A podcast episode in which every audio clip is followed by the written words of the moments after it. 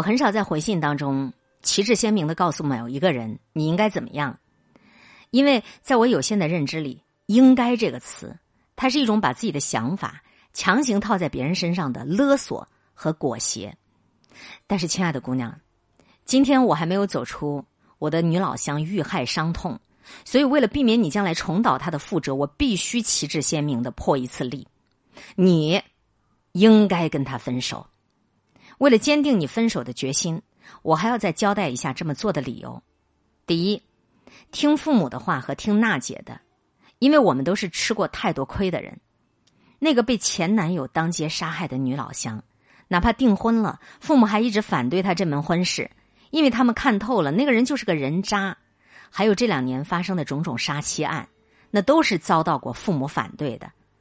父母不是智者，但是父母阅尽了岁月和人世。也看清了情爱和人生，相比较于一头扎进爱情的孩子，他们更清楚人渣的可怕，还有人性的复杂。其次，我们离开又穷又懒的男人，这不是嫌贫爱富。一个巨婴一样的男人之所以一定要断舍离，不是因为嫌贫爱富，而是因为一个人只有热气腾腾的活着，和他在一起的人，他才会有安全感。年轻的女孩子一定要看清楚这样的真相。努力活着的人，因为心怀热望而留恋人间，他更不容易自伤和伤人；而行尸走肉的人，更容易在自暴自弃当中生无可恋，养成反社会的人格。所以，为了保命，请远离这些寒门混子。还有，如果真爱让你绝望到自我感动，这也是你的一种病。女孩子最大的敌人不是爱上人渣，而是明明爱上了人渣。还付出上瘾，还在付出上瘾的自我感动里宣扬自己在为爱牺牲，还在过度的牺牲里，明明很疼痛却没办法停下来。我跟你说，这个不是善良，这个是傻，这个不是可贵，这个是贱。不要当又傻又贱的女人，因为人渣根本不记得你的好。离开人渣的最好办法，是比他还渣。双引号啊，松县案中。我的女老乡小贾曾经离开过邢某去南方打工，但她每到一处就跟邢某再次联系上了，纠缠当中又跟人渣混在一起了。离开人渣是需要方法，也需要定力的。首先，你不要激怒了他，但是你一旦离开，绝不回头。有时候为了保命，可以选择短暂的彻底消失。毕竟《孙子兵法》告诉我们：三十六计，走为上计，活下来。我们才能够遇到爱的奇迹，亲爱的姑娘。这封信的最后，跟你分享一个小故事。有一个活得很不幸福的女人，她去求见智者。她说，年轻的时候爱上了一个男人，义无反顾的嫁给了他。这几十年，我给他洗衣服、做饭，给他生孩子、养娃娃，给他的父母养老送终，从来没有做过一件对不起他的事情。他却骂骂我，打我。伤害我、恨我，这般的不珍惜我，为什么？智者说：“房间里有面镜子，你去看看，你能看到什么？”女人照了照镜子以后回来说：“我看到了一个饱经风霜的妇人。”智者笑着说：“我的孩子，你都已经饱经风霜了，为什么还要活在年少的错误选择里呢？”是的，亲爱的姑娘。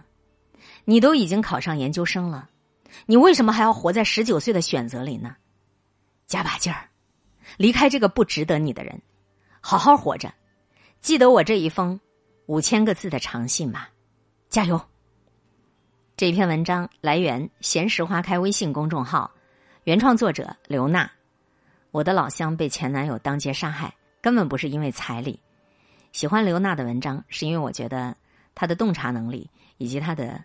分析能力这一段啊，我们把它重新的标注重点符号，也送给所有正在听我们节目的人。不管你是已经结了婚，还是正在恋爱当中，上下的浮沉。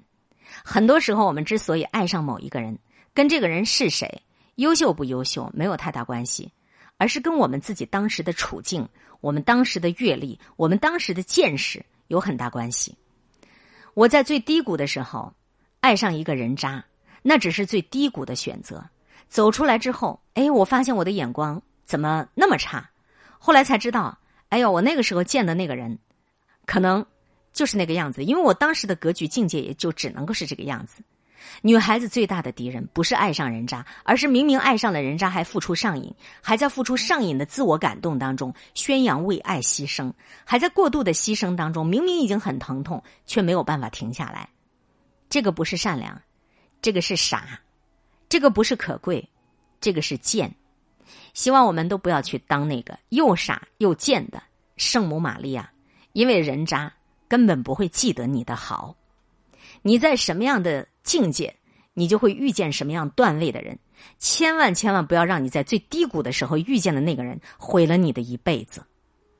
今天会遇见什么人，会发生什么事，都有各种意想不到的可能性。分享传播有力量的文字，亲近感受真善美的观点和态度。空中和你相互勉励，保持微笑、淡定、从容的好心态。